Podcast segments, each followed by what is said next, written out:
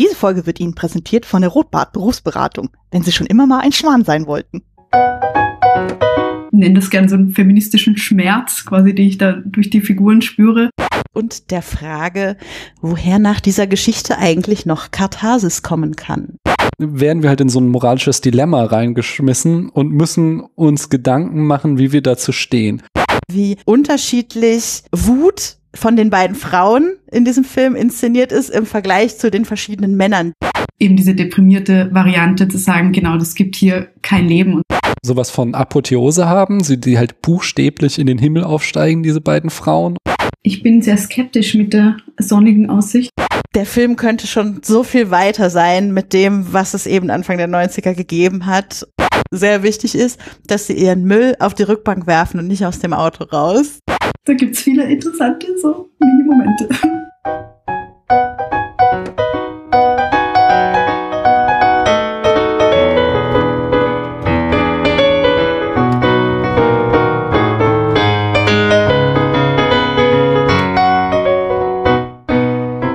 Hallo, hier spricht Daniel. Wir haben Anfang März in, ich glaube, einer Woche ist die Oscarverleihung so roundabout. Und ich habe gerade mal gesehen, von allen, also allen Filmen, die für den Drehbuch Oscar nominiert sind, ähm, also fünf für adaptiertes Drehbuch und fünf für Originaldrehbuch, ist nur eine Drehbuchautorin nominiert, und zwar Sarah Polley für Die Aussprache. Der Rest sind wieder mal nur Männer. Wir werden heute Abend aber über eine andere Drehbuchautorin sicherlich ganz ausführlich sprechen, die nicht nur nominiert war, sondern sogar gewonnen hat. Und das mache ich nicht alleine, sondern das mache ich wie immer mit tollen Gästinnen. Und deswegen frage ich, hallo du in Berlin, wer bist denn du?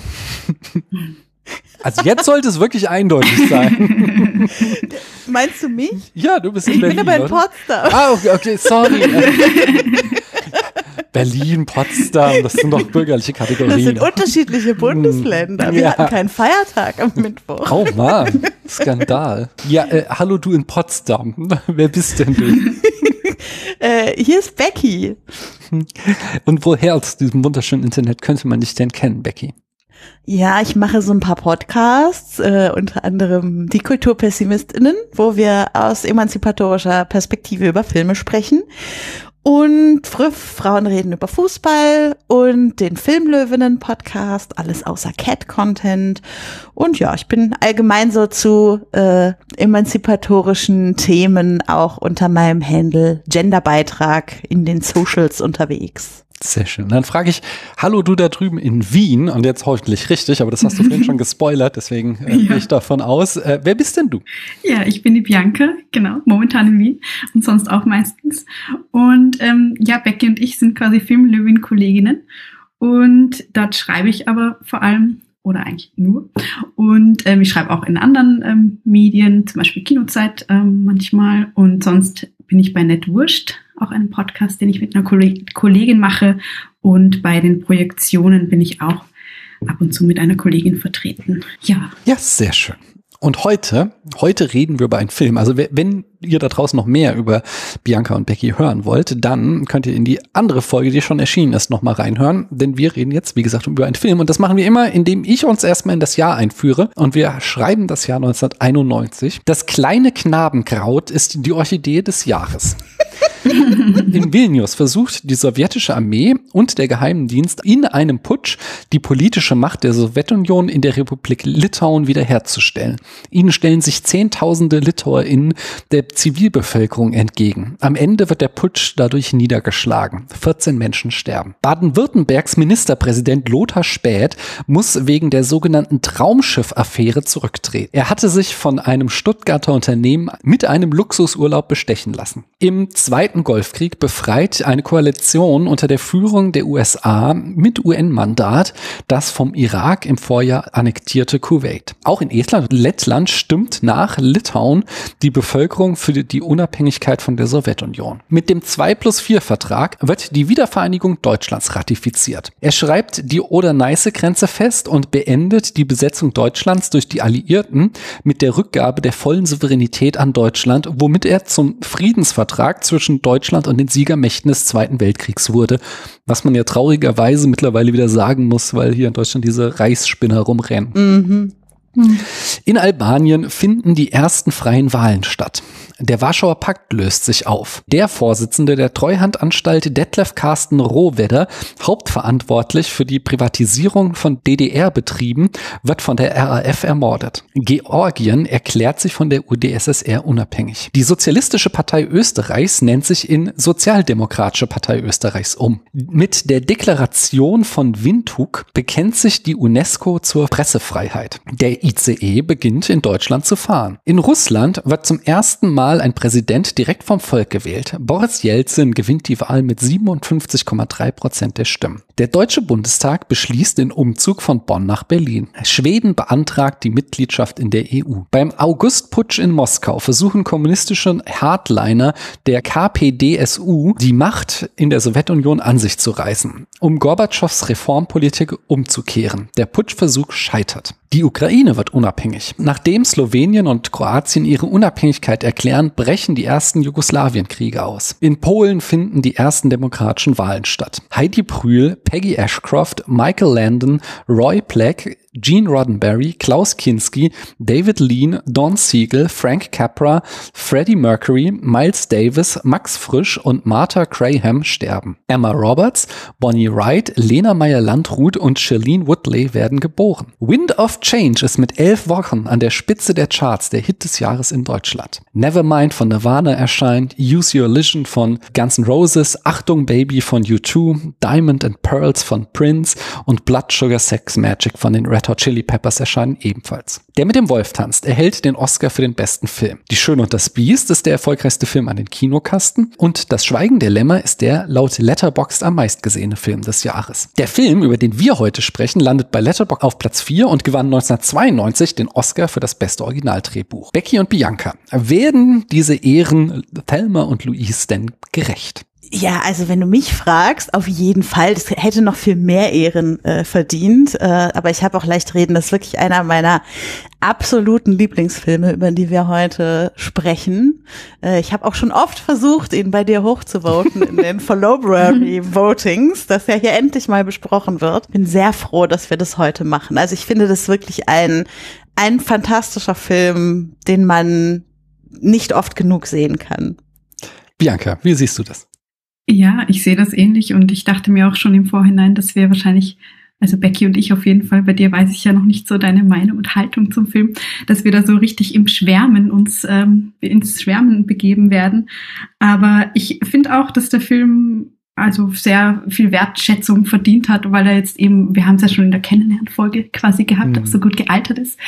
Und ja, man auch immer wieder was darin entdecken kann oder so viel Themen sieht, die einfach immer aktuell sind. Also ja, einfach jetzt feministische Anliegen auch äh, darin und ja, das finde ich wirklich, ja, hatte, hatte das Lob verdient, genau. Hm.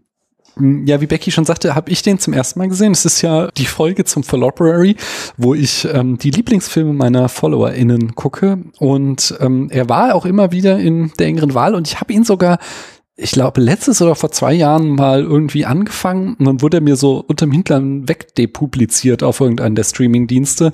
Oh nein. Hab ihn dann, also ich habe wirklich aber nur ganz am Anfang was geguckt, äh, wie so, äh, sie waren da gerade in diesem Country Club angekommen und äh, da diesen Square Dance mhm. am Tanzen und dann, dann äh, konnte ich an dem Abend nicht weitergucken und dann war es Schluss so. Aber jetzt habe ich ihn zu Ende geguckt. Ja, bevor ich sage, wie er mir gefallen hat, sagt ihr mir doch noch mal kurz, ähm, was ihr für eine Geschichte mit dem Film habt. Ich nehme ja stark an, ihr habt den nicht zum ersten Mal gesehen, sondern wann habt ihr den denn zum ersten Mal gesehen, sofern ihr das wisst? Ähm, und ja, wie begleitet er euch so? Ja, ich kann mich gar nicht mehr genau erinnern, wann es zum ersten Mal war, aber ich, vor so sieben, acht Jahren wird es schon gewesen sein, glaube ich. Und seitdem, also so zehnmal habe ich ihn sicher gesehen, oh, wow. aber ja, also so über die Jahre verteilt, mhm. aber ich habe ihn auch jedes Mal ähm, intensiver empfunden, möchte ich fast sagen. Und auch so, weil ähm, sag ich, ich sag, nenne das gern so einen feministischen Schmerz, quasi, den ich mhm. da durch die Figuren spüre, dass ich das, je älter ich werde, viel mehr wahrnehme oder, oder auch viel mehr mitfühle und das früher, glaube ich, nicht ganz so war. Aber ich kann mich zum Beispiel auch deshalb erinnern, dass er mir schon damals ganz gut gefallen hatte, weil ich mit meiner Schwester dann auch so eine Reise gemacht hat, die so ein bisschen durch so äh, Orte, wo sie auch vorbeikommen, also jetzt fiktiv, weil gedreht wurde es ja teilweise dann wieder woanders, als es sich im Film abspielt, glaube ich.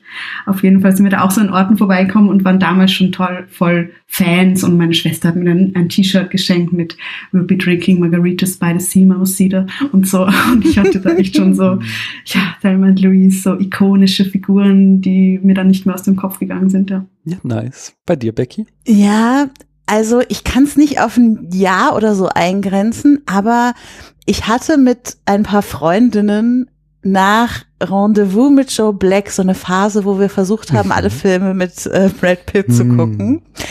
Ähm, da war ich noch ziemlich jung ähm, und habe, äh, also es ist eigentlich auch absurd, dass man diesen Film anfängt wegen Brad Pitt zu gucken. Naja. Ähm, naja. Und, äh, also er, er, ist schon unglaublich hot in dem Film, muss man mal sagen. Er ist, so, er ist älter als ich dachte. Ich habe es gegoogelt. Er ist schon Ende 20. Ich hätte gedacht, er, ist, er sieht aus wie zwölf, nein, nicht nein, aber aber, aber so wie, gerade volljährig so, ja, genau. Fall, genau. Äh, und er hatte halt wirklich so so kein Gramm Körperfett am Körper, den er die ganze Zeit oder sehr oft halt äh, sehr spärlich bekleidet mhm. in die Kamera hält ähm, äh, und also er war schon ein hübscher Junge. Das möchte ich da auch betonen. Das kann ich schon nachvollziehen. Ja. Ja, und dann äh, haben wir den halt geguckt und ich fand den irgendwie schon damals richtig gut, ohne so richtig, also ne, ich war noch kein großer Filmnerd zu der Zeit. Ich äh, hatte meine feministische Seele wahrscheinlich auch noch nicht so entdeckt, wie ich das heute habe. Aber irgendwas hat mich an dem Film schon damals so gekitzelt.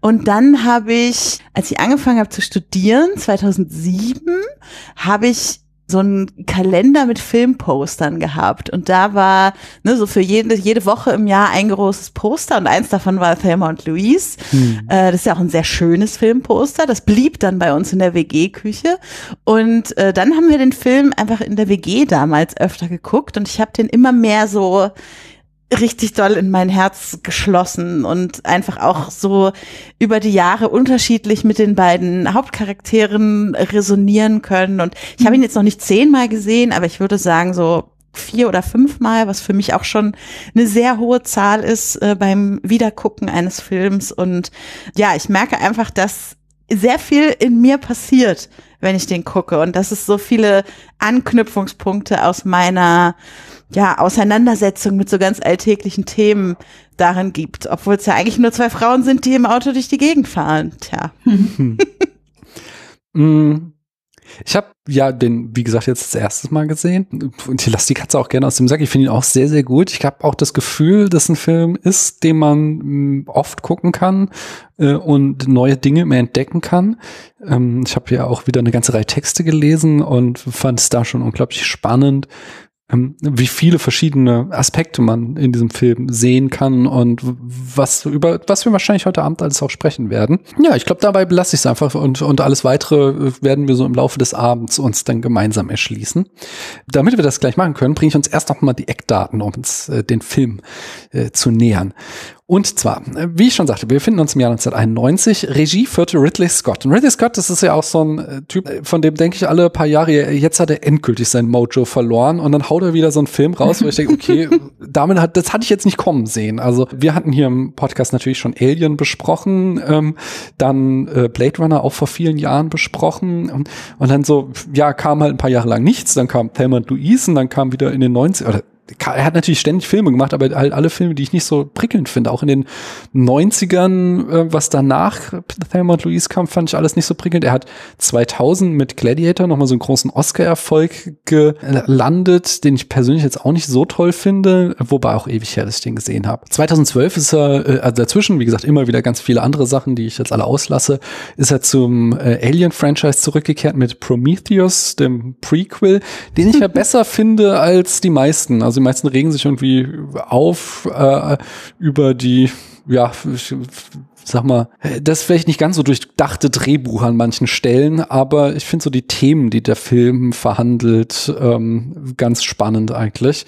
Ähm, und dann aber, wie gesagt, da hatte ich ihn schon längst abgeschrieben, dann kam ähm, der Marsianer, den ich ja in seiner äh, Wissenschaftspositivität, äh, mhm. auch noch gerade in so einer Zeit, wo halt immer mehr irgendwie ähm, so Geschwurbel aufkam und Wissenschaftsfeindlichkeit, fand ich den einfach unglaublich erfrischend. Und genauso fehlt es sich eigentlich auch 2021, da hatte ich Ridley Scott auch schon lange wieder nicht auf dem Schirm und dann haut er The Last Duel raus, was ja nochmal so ein feministischer Film ist auf seine späten Tage, wo ich auch irgendwie gar nicht mehr mitgerechnet hatte, dass da nochmal sowas von ihm kommt. Ich mhm. dachte, du sagst jetzt und dann haut er 2021 House of Gucci raus. Den fand ich ja überraschenderweise auch gar nicht mal so schlecht. Den haben wir im Kino gesehen, Christiane und ich. Also, aber, aber den fand ich so nett.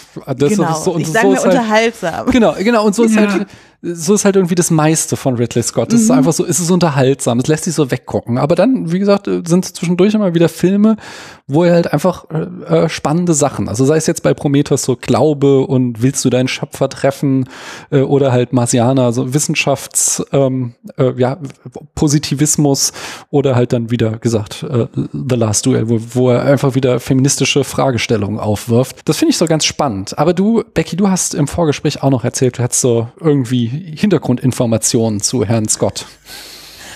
Was heißt Hintergrundinformationen? Ich habe auch nur ein paar Texte gelesen. Ja. Das klingt so, als wärst du irgendwie die Expertin. Ja, oder kennst ihn irgendwie persönlich.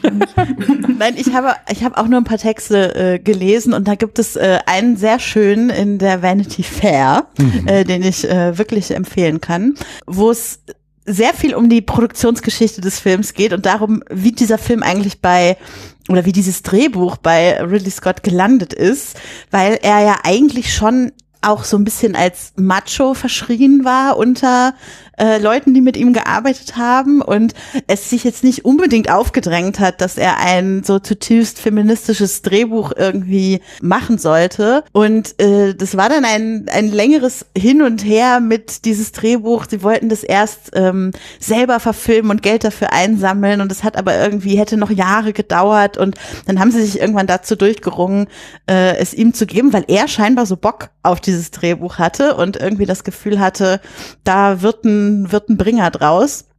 Und er hat sich auch erst ganz andere Hauptdarstellerinnen zum Beispiel vor, vorgestellt. Also wollte eigentlich den ganzen Film mit Jodie Foster und Michelle Pfeiffer in den Hauptrollen machen. Mhm. Ähm, und dann, äh, genau, gab es aber die beiden mhm.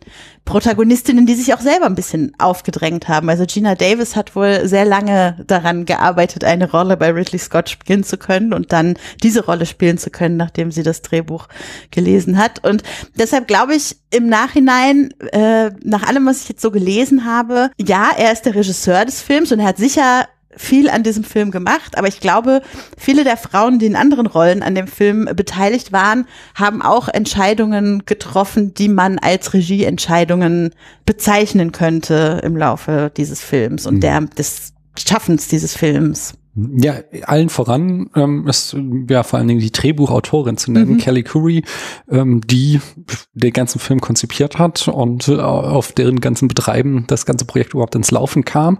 Mhm, sie könnte man noch kennen von den Film 1995 Something uh, to Talk About oder eben wieder einen tollen deutschen, in Anführungszeichen, Titel Power of Love. ähm, 2002 hat sie Divine Secrets of the Yaya Sisterhood gemacht und 2008 gemacht, Mad Money. Dann war sie Showrunnerin für die Serie Nashville, die auch sehr lange lief, von 2012 bis 2018. Und 2021 hat sie jetzt äh, nochmal das Drehbuch für Respect geschrieben, das ähm, Ach ja, hier, wie heißt das Drehbuch von der großen Soul-Sängerin? Ähm, Aretha Franklin. Genau, Aretha Franklin, äh, Biopic, da hat sie das Drehbuch zugeschrieben. Mm. Und Mad, Bitte? Sorry, Mad, sorry, aber ich, Mad Money war ja ihr Regiedebüt, gell? Das fand ich nämlich auch ja, genau, ganz ja. spannend, weil sie ja eben schon mit Thelma und Louise gerne Regie geführt hätte und dass es dann doch nochmal so viel Zeit vergangen mhm. ist bis zu diesem Film, den wir auch alle nicht gesehen haben, oder? Also ich habe nicht gesehen, mhm, Becky habe ich auf Letterbox auch nicht. Ja. Das ist ja dann irgendwie auch so schade, dass man da so mit ihrem Werk dann überhaupt nicht vertraut ist und zeigt ja wieder mal auch, wie schwierig es ist halt als Drehbuchautorin ähm, mhm. sich da ein bisschen durchzuschlagen. Und ich, es glaube glaub ich, auch ein großes Thema um den Film herum, also die Produktionsbedingungen und mhm. ja, wie, wie es überhaupt zur Entstehung gekommen ist und wie der Film aufgenommen wurde. Also mhm. ja, eben. Mhm. Ich habe so zwei Sachen gelesen im Vorfeld, wie sie überhaupt auf den Film kam. Das eine ist ähm, äh, eine Anekdote, die sie erzählte, dass sie äh, die, die Straße entlang ging und dann ein Auto langsam neben ihr fuhr und äh, der Mann das Fenster runterkurbelte und ihr halt die ganze Zeit ähm, sexuelle Anzüglichkeiten zurief. Also sie belästigte, wie wir es hier im Film durch den ähm, LKW-Fahrer sehen. Ähm, das hat sie dem dann in den Mund gelegt. Und sie eben, so wie es sie es gelernt hat, dass man da gar nicht drauf reagieren soll, sondern äh, halt, was ja auch im Film gesagt wird, so, äh, es wird nur schlimmer, wenn du irgendwie drauf eingehst, sondern sie hat versucht, den Typen zu ignorieren äh, und unterdessen wurden dessen äh, Belästigungen immer schlimmer. Und äh, dann irgendwann hat sie es halt nicht mehr ausgehalten, hat sich umgedreht, ist zu ihm hingegangen und er sagte halt gerade, was er gerne mit ihr machen würde. Und dann sagte sie, und ich würde dir gerne ins Gesicht schießen. Und mhm. das war so der initiale Moment, die, wo, wie sie auf die Idee kam, ähm, eben einen Film über Frauen zu schreiben, die sich's nicht mehr gefallen lassen. Und die zweite Sache, die ich in einem Interview von ihr gelesen habe, war, dass sie sagt, und das ist, glaube ich, auch heutzutage immer noch so, äh, einfach so eine Kleinigkeit, wie selten man Frauen am Steuer sieht in äh, Filmen, dass man mhm. Frauen in Filmen immer nur Beifahrerinnen sind und sie eben dann sagt, okay, sie möchte einen Roadmovie machen, weil sie möchte gerne eine Frau, die ein Auto fährt, zeigen. Oder eben zwei Frauen, die ein Auto fahren.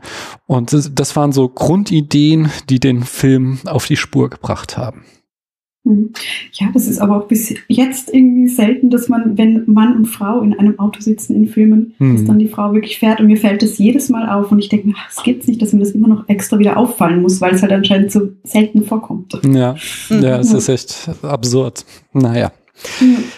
Werden wir auch später, glaube ich, noch drauf kommen. Was hat sich denn geändert seitdem? Ähm, ich bringe noch mal mhm. kurz über den Rest der Crew. Wir haben an der Kamera Adrian Biddle, der hat äh, zum Beispiel auch Aliens gemacht, die Braut des Prinzen, Event Horizon, die Mumie oder We wie Vendetta. Wir haben im Schnitt Tom Noble, äh, der hat auch Fahrenheit 451 geschnitten. Der einzige Zeuge, dafür hat er einen Oscar bekommen und The Hardsucker Proxy von den Coen Brothers. Und ich darf es mal wieder sagen, nach geraumer Zeit, in der Musik haben wir einen der ganz großen. Und zwar äh, ist er nicht nur bekannt als TikTok-Star, sondern äh, von mhm. Filmen wie True Romance, König der Löwen, Der schmale Grat, Gladiator, Fluch der Karibik, The Dark Knight, Inception, Blade Runner 2049 oder Dune, nämlich Hans Zimmer hat hier die Musik gemacht. Und in der Besetzung haben wir Susan Sarandon als die Louis Sawyer. Sie ist, äh, hatte also ihren großen Durchbruch mit äh, der Rocky Horror Picture Show. Mhm. Äh, sie ist auch zu sehen in Den Hexen von Eastwick 1987, 95 in Dead Man Walking, 2012 in Cloud Atlas und nicht zu vergessen 2017 in Bad Moms 2. die andere weibliche Hauptrolle spielt Gina Davis äh, als Thelma Dickinson. Sie war schon 1982 in Tootsie zu sehen, 1986 in Die Fliege, 1992 in A League of Their Own, 95 die Piratenbraut, was so ein bisschen äh, der gilt immer so als ihr Karriereknick, äh, weil der so kolossal gefloppt ist, der Film. Aber eigentlich hat sie danach auch weiter konsequent Filme gemacht und auch ähm, teilweise, also vielleicht nicht mehr so die ganz, war vielleicht nicht mehr so die A-Riege, aber sie war jetzt nie irgendwie aus Lohn und Brot. Ich habe mir zum Beispiel noch Stuart Little, da hat sie gesprochen, aufgeschrieben und jetzt ganz frisch aus 2020 in Ava, äh, 2020 in Ava war sie dabei. Aber sie hat natürlich in der Zeit andere Dinge gemacht, nämlich unter anderem das äh, Gina Davis Institute genau. gegründet. Äh, das äh, sollte man vielleicht an der Stelle einmal sagen. Also ein äh, Institut, äh, das heißt Gina Davis Institute on Gender in Media, mhm. wo sie eben, äh, ich würde sagen, groundbreaking Science betreiben zu der Frage, wie es sieht so aus mit der Repräsentation von ja verschiedenen Gendern, aber auch äh, anderen marginalisierten Gruppen im Film. Hm. Ja, ich habe da auch ähm, mich mal ein bisschen auf die Seite geklickt. Sie haben ähm, da einfach echt schöne empirische Studien, mhm. wo sie auch so Sachen äh, zum Beispiel erforschen, wie wie sind denn die Sprechverhältnisse oder wie sind denn auch äh, bei Filmen mit Female Lead, wie sind da die Sprechanteile und da auch selbst daraus kommt so, dass oft Filme mit Female Lead auch Männer den größeren Sprach Sprechanteil haben und Filme auf diese Art und Weise untersuchen sie. Das ist tatsächlich sehr sehr spannend, was man da entdecken kann bei denen. Mhm. Harvey Keitel spielt noch mit. Der spielt den Hells Lockhump. Ähm, den könnte man kennen aus Taxi Driver 76, Das Piano 93, Pipe Fiction 94 oder Grand Budapest Hotel 2014. Michael Madsen spielt den Jimmy Lennox. Der war schon 83 in War Games dabei, 91 im The Doors Biopic, 92 äh, in Reservoir Dogs oder 2003 in Kill Bill. Äh, und wir haben ihn schon erwähnt, Brad Pitt als JD, der ja 94 Interview mit einem Vampir, 95 7, 99 Fight Club, 2001 Ocean's 11, 2004 Troja, Spätfilm berichtete, 2009 Inglorious Bastards und 2022 ganz frisch ist er auch in ähm, Babylon zu sehen und dazwischen natürlich jede Menge andere Sachen. Hm, der Film hatte ein Budget von 16,5 Millionen, also so, ein, so ein Mid-Budget-Movie war das schon. Und er war äh, durchaus ein Erfolg und hat nämlich 45,4 Millionen eingespielt, also die, dieses berühmte Dreifache, womit er in Hollywood als Erfolg gilt. Und beim Genre schließlich sind wir irgendwo zwischen Road-Movie, Drama, Buddy-Movie und Rape-Revenge. Ja, und jetzt wolltet ihr gemeinsam uns die Handlung in fünf Sätzen präsentieren. Wir versuchen. Genau. Also ich mache mal mit den 2,5 den Anfang. also, also, ja, danke für die ganzen Informationen und das ein, Einbetten. Also wir sind am Anfang des Films in, in dem US-Bundesstaat Arkansas und der Film handelt von zwei Frauen, zwei Freundinnen Selma und Louis, die miteinander auf Urlaub fahren wollen und dazu ihre Reise zu einer Hütte aufbrechen im Auto. Und sie halten an einem Honky Tonk, also einem Lokal mit Tanz und Drinks. Und Selma flirtet mit einem Mann, mit dem sie dann auf den Parkplatz geht und der sie fast vergewaltigt, bis Louise kommt und ihn kurzerhand erschießt.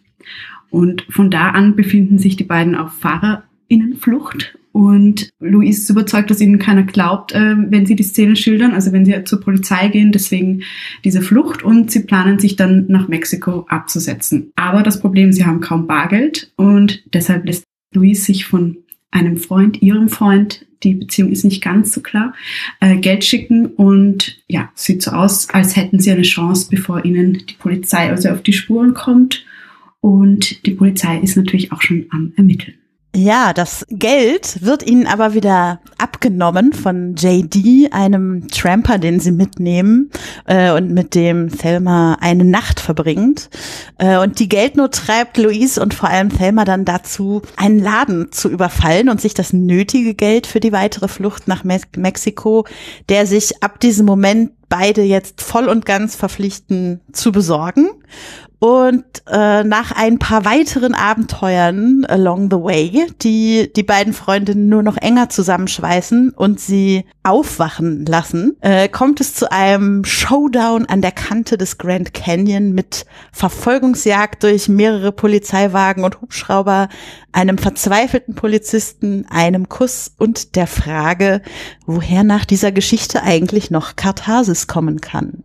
Uh, interesting. Ja, gehen wir ins Eingemacht. Wie erzählt der Film seine Geschichte? Hm, da habe ich als so Eingangsfrage, also wenn wir das auf dem Papier uns anschauen, der Film beginnt mit einer äh, versuchten Vergewaltigung und endet mit dem mutmaßlichen Tod der beiden Protagonistinnen. Das ist ein ganz schön deprimierender Ritt eigentlich. Ähm, aber er ist ja gar nicht so inszeniert, oder wie seht ihr das? Ja, ich finde, wenn man sagt, womit der Film beginnt, dann muss man ja auf jeden Fall mal auch erst noch einen Schritt zurückgehen. Ja. Also wie die beiden überhaupt erst vorgestellt oder eingeführt mhm. werden.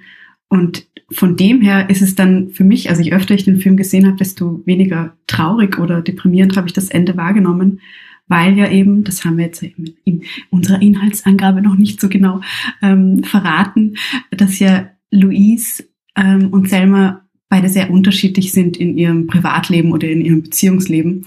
Und Louise ist eher die, die freiere, sag ich mal, die selbstständigere, emanzipiertere, vielleicht auch ein bisschen älter als Selma. Sorry, dass ich den Namen immer richtig mhm. hinkriege. Ähm, und genau, und Selma ist halt mit Daryl zusammen, einem Mann, der sie halt total unter Kontrolle hat und durch den sie auch irgendwie nie aus dem Ort, wo sie wohnt, rausgekommen ist. Und deshalb ist diese Reise auch für sie allein schon etwas Besonderes, also, also wenn sie jetzt wirklich nur zu der Hütte gefahren werden, so. Und ähm, sie ist also eben total von dem eingeschlossen und hat nichts erlebt, hat auch mit keinem anderen Mann was gehabt in ihrem Leben. Und ähm, das ist so der Ausgangspunkt, also diese totale Repression. Und ja, und so, so beginnt der Film das ja auch zu erzählen. Und ähm, ja, das, das wäre jetzt mal so mein erster, bevor ich jetzt hier irgendwie viel glaube ich, ist es ewig weiterreden. ja. ja. Also ich würde auch sagen, das, was du, Daniel, geschildert hast, ist ja sozusagen die Geschichte an der Oberfläche, mhm. also so die offensichtliche Geschichte. Ja. Aber es steckt ja ganz viel Geschichte auch unter der Oberfläche, eine unfassbare Entwicklung, die diese beiden Frauen und auch die Beziehung der beiden Frauen miteinander im Laufe dieses Filmes so mitnimmt. Und ähm, ich finde einfach schon, wie inszeniert ist an diesem Start, dass die beiden sich entscheiden, jetzt als Frauenteam die Zivilisation hinter sich zu lassen und damit auch irgendwie das System, in dem es für die beiden nicht so richtig das richtige Leben gibt. Da, ist, steckt schon das erste feministische Moment drin, was sich dann eben so durch ganz viele Entscheidungen, die die beiden im Laufe des Films treffen, äh, weiterzieht. Und von daher, ja, ist das für mich auch sehr wenig also deprimierend wäre mir als Wort jetzt überhaupt hm. nicht eingefallen beim Blick auf diesen Film. Hm. Nee, ich sehe das ja auch gar nicht so, ich, äh, sondern ich meinte nur so auf dem Papier und ich fand es mhm. gerade jetzt beim Schauen so erstaunlich, dass es, wie ich finde, fast schon genau das Gegenteil ist. Also auch wenn die immer wieder krassen Gewalt durch Männern und krassen Unterdrückungsakten durch Männern ausgesetzt sind, der ganze Film ja auch eine sehr, so eine verschmitzte Leichtigkeit hat. Also ihr Akt der Emanzipation, ihr Akt der zu sich, des zu sich selbst finden und des sich selbst ermächtigen, der wird ja nicht als irgendetwas super Schweres und Tragisches dargestellt, wie man es auch hätte mhm. machen können, sondern der wird halt immer wieder durchbrochen mit lebensfrohen Momenten und humorvollen Einlagen, die das ähm, Ganze, ja, dem, so die, die ganzen, dem Film so einen sehr leichten tonalen Shift geben. Könnt ihr das nachvollziehen? Total. Ja. Also ich habe gerade äh, zum Beispiel so Szenen im Kopf wie äh, wo sie den, wo der Polizist sie anhält, weil sie zu schnell gefahren sind mhm. und sie dann sozusagen die Oberhand gewinnen in dieser ganzen Diskussion und wie oft sie sich dann einfach bei ihm entschuldigen für das, was sie jetzt gerade tun.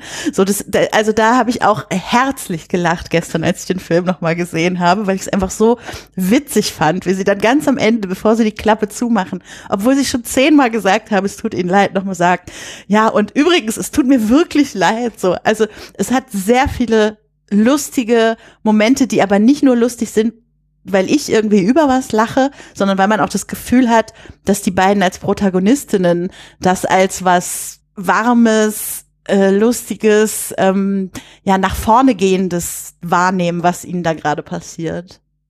Mhm. Ja, und ich finde, es sind auch so viele Momente, also die auch so schnell oder, oder Aussagen, die so schnell vorübergehen, aber wo, wo so viel Feinarbeit auch in dieser Komik steckt, wie zum Beispiel ganz am Anfang sagt sie auch, glaube ich, ähm, also äh, Thelma zu Louise, are you calling from home oder so? Und sie sagte, no, calling from a Playboy Mansion.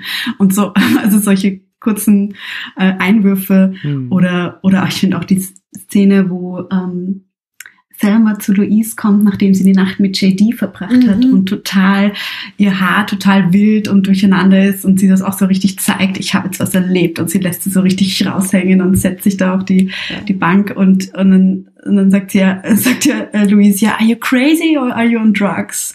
Und sie so, ja, yeah, I might be crazy, but uh, ich weiß nicht genau, was sie sagt, aber es ist halt einfach diese Szene. So, äh, ja, ich finde es einfach total cool auch und lustig gespielt. Also ich glaube, die zwei haben auch einen totalen guten Vibe gehabt wahrscheinlich. Das merkt man schon. Ja. Mm. Mm. Äh, dann finde ich spannend, dass der Film also auch ein Roadmovie ist. Ähm, wir sehen halt über weite Strecken die beiden im Auto fahren. Ähm, und da, keine Ahnung, da habe ich mich einfach in letzter Zeit öfter mit beschäftigt, dass er so in so einer Tradition steht, der Reise nach Westen. Das ist ja einfach so ein amerikanischer Mythos, dass man in den Westen fährt, um dort seine Freiheit zu finden. Und dass der, der Westen halt im, im weißen Amerika immer als so als Sehnsuchtsort galt, wo man da einerseits ja irgendwie sich selbst verwirklichen kann und auf der anderen Seite aber auch so einer epischen Natur ausgeliefert ist, die wiederum so den Menschen ähm, in so ganz klein machen und ihm diesen dieser dieser Weite Amerikas gegenüberstellen. Und das sind so ähm, einfach Aspekte, die dieser Film auch aufgreift äh, und beides, also äh, das kommt eben aus dem Western sowohl und ging dann über in den Road-Movie. Und beides natürlich äh, fest verbunden mit irgendwie so echten Mannsbildern, die da nach Westen aufbrechen, um dort ihre Freiheit zu finden. Und hier äh, haben wir es eben, wird es halt umgekehrt. Also er trifft in der Bildsprache greift er das alles auf, aber dann haben wir eben zwei Frauen, die diese Reise antreten. Und was ich auch noch spannend finde, ist es, dass halt auch nochmal so die Motivation etwas anderes ist. Es ist nicht irgendwie es geht nicht darum, halt Land zu äh, erobern mhm. oder in irgendeiner Form ein Abenteuer zu erleben, um des Abenteuerwillens. Also vielleicht ist das so die Ursprungsmotivation, als sie ihren Angeltrip starten wollen. Aber ab der versuchten Vergewaltigung, äh, ab dem Moment ist es ja dann eine, äh, geht es zwar immer noch um Freiheit finden, aber eben äh, um eine Befreiung aus der Unterdrückung. Äh, mhm. Das, das finde ich so interessant, weil der Film das, glaube ich, die ganze Zeit macht, dass er so ähm, Genre-Tropes aufgreift und die dann auf eine sehr geschickte Art und Weise unterläuft. Mhm. Ja, und auch mit der, mit der Landschaft, ähm, was du sagst, auch mit mhm. äh, Western und oder diese Männlichkeitsbilder. Ich meine, Monument Valley kann man ja auch voll auf, als Kommentar sehen auf diese Western und John Ford-Filme und mhm. Es gibt ja eben diese prägnante Szene, wo sie da durchfahren. Und gleichzeitig, wo du jetzt darüber geredet hast, habe ich darüber nachgedacht, ob die Landschaft oder die Straße auch wirklich die Freiheit für sie bietet oder ob sie eigentlich ja auch zum Hindernis wird, weil sie ja nicht sie so durchkreuzen können, dass sie dann in der Freiheit landen und sie hm. müssen, brauchen das Geld für das, für den Treibstoff und so weiter. Und dann wirkt die Gefahr, die Straße auch Gefahr. Also der, der LKW-Fahrer ist ja auch. Sagen wir mal, ein, ein Feind auf der Straße. Also inwiefern ist die Freiheit für sie beide möglich dort? Es ist irgendwie für mich so eine offene Frage, wenn ich an den Film denke. Was ja aber auch eine grundlegende Frage ist. Ne? Also ja. inwiefern ist es eigentlich als Frau möglich, Freiheit im patriarchalen System zu erlangen, so und inwiefern muss man sich mit bestimmten Gegebenheiten arrangieren, um überhaupt leben zu können, so. Also das ist ja mhm. quasi die grundlegendste Frage des Feminismus, die, die hier irgendwie mit einer mit einer Straße und einem Trip auf dieser Straße irgendwie äh, verbildlicht wird, voll. Hm. Und das meine ich halt dann, also ich finde, darin sehe ich halt auch wieder diese Subversion von Genrekonventionen, weil sie machen, was wir sehr oft Männer in Filmen machen sehen. Mhm. Sie, sie schießen, sie jagen Dinge in die Luft, sie liefern sich große Verfolgungsjagden. Aber äh, in den allermeisten Fällen sind die männlichen Protagonisten in solchen Filmen dann äh, durch die Gesellschaft ermächtigt, das zu tun. Das sind irgendwie Polizisten oder Regierungsbeamte, äh, die dürfen das, was sie da machen und sie werden nie irgendwie, oder nicht nie, aber sie werden selten dann für ihre Zerstörung in irgendeiner Form zur Rechenschaft gezogen. Und das greift der Film dann halt wieder auf, so dass er halt Thelma und Louise das auch alles machen lässt, aber da dann schon wieder gleich uns aufzeigt, ähm, hier Moment, wir, die beiden werden aber für das, diese gleichen Taten, die wir sonst Männer in Filmen machen sehen, äh, durch den Staat sanktioniert. Ihr Ende ist irgendwann unausweichlich, sondern sie werden, sie versuchen halt sich immer wieder aus der Umklammerung der Unterdrückung zu befreien, aber alle diese Handlungen, die in anderen Filmen dieser Art wir als gerechtfertigt ansehen und hier ja auch uns als gerechtfertigt gezeigt werden, werden aber vom System dann immer wieder hier bestraft. Das finde ich mhm. so spannend daran. Sie sind ja auch im Gegensatz zu anderen Outlaws eben haben wir einen Grund, warum sie ihre Taten äh, vollziehen, also warum sie gewalttätig werden und weglaufen, mhm. quasi, weil es war ja auch ein, eine Kritik von vielen, dass eben die beiden zu gewalttätig werden oder dass sie dann quasi dieselben ähm, Mechanismen spiegeln, die das Patriarchat ihnen gegenüber durchspielt. Aber ich finde, es ist ja eben nicht dieselbe Ebene, weil man es nicht umdrehen kann, weil sie ja ihnen Unrecht widerfahren ist und sie sich ja davon äh, ja, da, davon zu, zu, äh, zu lösen suchen. Und, und wenn man da jetzt an, an den an Slocum denkt, an den Harvey Keitel, durch die Figur wird das ja auch so ein bisschen nochmal thematisiert, weil er ja irgendwie der Verständnisvolle ist und der weiß, okay, diesen Frauen, dieser einen Frau, also Louise, der ist schon mal Unrecht getan worden. Da gibt es diese Geschichte, dass sie in Texas ähm, kann ich jetzt, also spoilern oder? Ja, ja, ja hier ist Spoiler. absolut Ja. Spoiler-Territorium. Okay, ähm, dass sie in Texas vergewaltigt wurde, das, was wir halt erst später erfahren, aber was eben im Raum steht, dass ihr in Texas eben etwas passiert ist, weshalb sie auch nicht durch diesen Bundesstaat fahren wollen. Und er weiß das irgendwie auch, ähm, warum auch immer. Ähm, und ähm, genau, und hat deshalb auch quasi ein Verständnis oder sagt so, ja, diese Frauen hatten irgendwie noch eine Chance, bevor ihnen dann auch noch das Geld geklaut wurde weil das ja wiederum dazu führte, dass sie dann einen äh, Ladenüberfall gemacht haben und dadurch die Polizei nochmal stärker hinter ihnen her ist oder ihnen noch mehr ähm, nachweisen kann. Hm. Also ja, das finde ich interessant, wie das dann, welche Ebenen da dann euch auch durchkommen in ihrem ähm, Outlaw-Dasein. Hm. Becky, du hattest da noch was, ja? Genau, und auch, dass der Film quasi ihnen erlaubt, im Laufe all dieser Handlungen eigentlich immer mehr sie selbst zu werden, so, wo sie am Anfang noch sehr stark so Rollenerwartungen erfüllt haben, äh, würde ich sagen, gibt es halt so eine Achse, dass sie immer mehr sie selbst werden. Ähm, und wenn man in anderen Filmen mal Frauenfiguren hat, die auch solche Dinge tun dürfen, wie es Thelma und Louise in diesem Film machen, dann werden die halt eher oft so mit männlich konnotierten Attributen ausgestattet. Also Mhm. Dass sie Mhm. eben, keine Ahnung, ihrem Vater nacheifern und deshalb irgendwas machen. Oder ähm, dass sie, die werden dann so angezogen äh, auf eine ganz besondere Art, wie sonst halt irgendwie Männer rumlaufen würden. Und Wobei Also wir hier ja Filmen, so, ein, ne? so ein Kleidungsshift haben wir ja hier auch, dass sie am Anfang sich, ich sag mal, sehr traditionell weiblich anziehen und dann immer mehr in so ein Cowboy-Outfit im Laufe des Films rein transformieren. genau, aber es ist jetzt zum Beispiel nicht so, dass sie in einem ähm, weißen Ripp-Unterhemd am Hm. Ende äh, äh, da sitzen, was man in anderen Filmen vielleicht gehabt hätte Mhm. oder so. Also das wird ihnen sozusagen erlaubt von diesem Film, all diese Dinge zu tun, ohne dass sie dabei besonders männlich wirken müssen. Hm. Aber ihr habt jetzt sehr viel, sehr spannende Sachen gesagt, wo ich, äh, ich weiß nicht, ob ich noch alle im Kopf habe, aber ich möchte der Reihe nach äh, drauf eingehen. Ähm, und zwar, Bianca, du fängst an mit dem Vorwurf, Mhm. der dem Film gemacht wurde, äh, durch überwiegend männliche äh, Rezensenten, die ihm äh, eine maßlose Gewalt und ein Männerbashing und einen toxischen Feminismus vorgeworfen haben.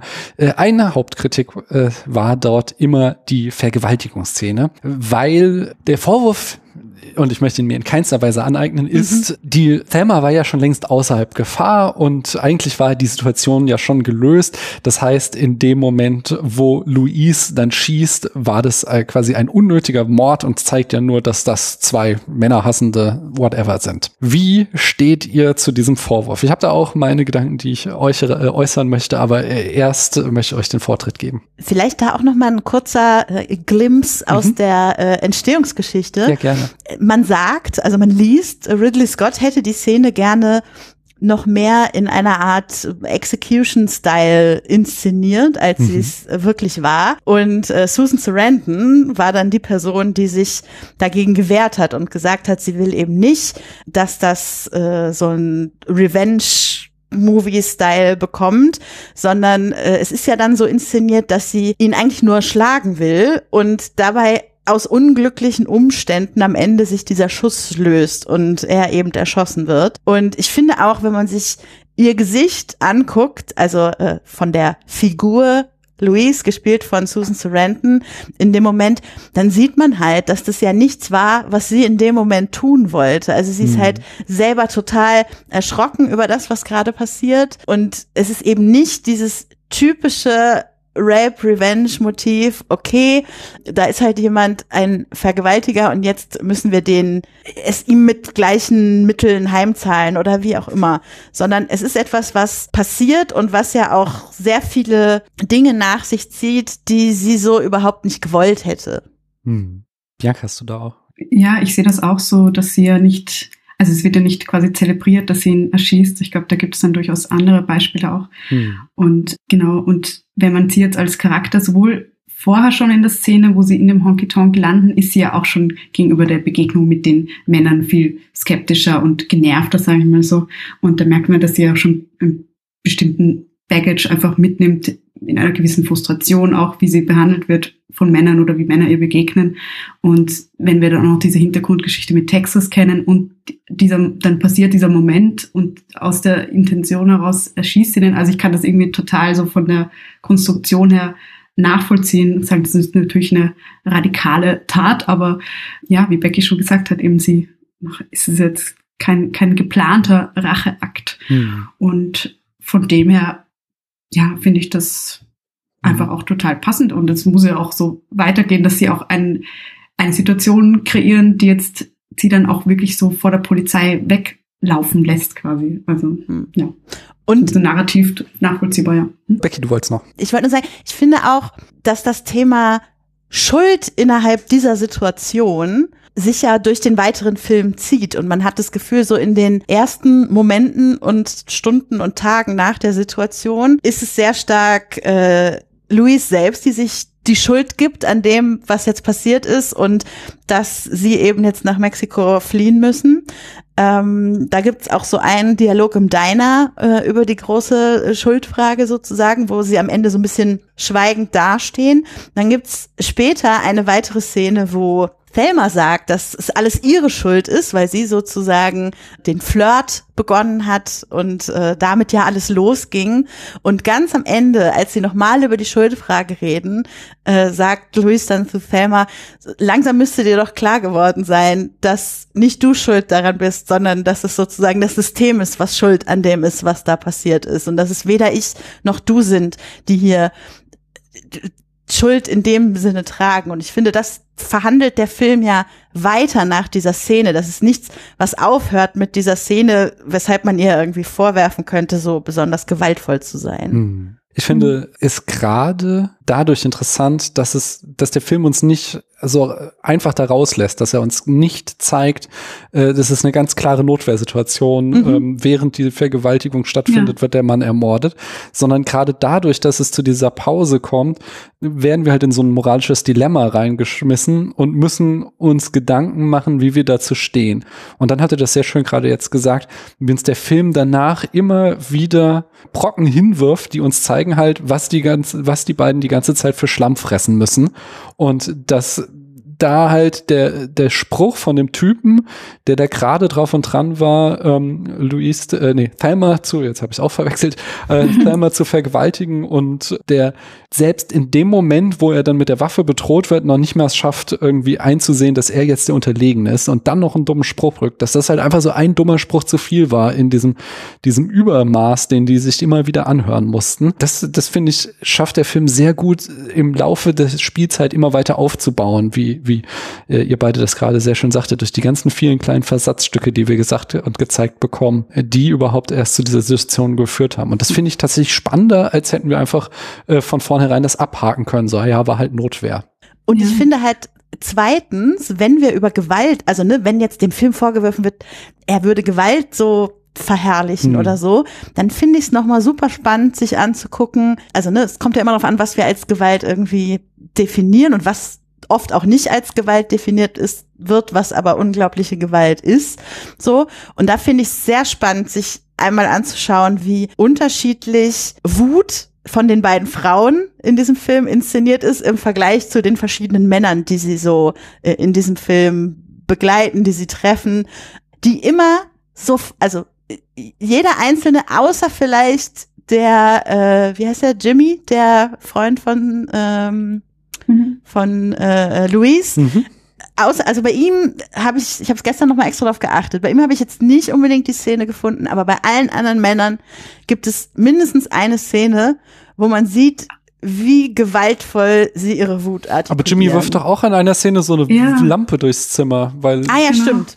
Okay, sehr gut. Also selbst bei ja. ihm, ja, der noch irgendwie so am besten wegkommt hm. von den Männern, würde ich sagen, äh, gibt es das irgendwie. Und auch bei dem Polizisten, ja, der, der ja auch so einen gewissen Prozess durchmacht in dem Film und so, aber auch der hat äh, so eine Szene, als sie da beim äh, Ehemann von Thelma am Gartentisch sitzen, wo er irgendwie so super gewaltvoll wütend ist.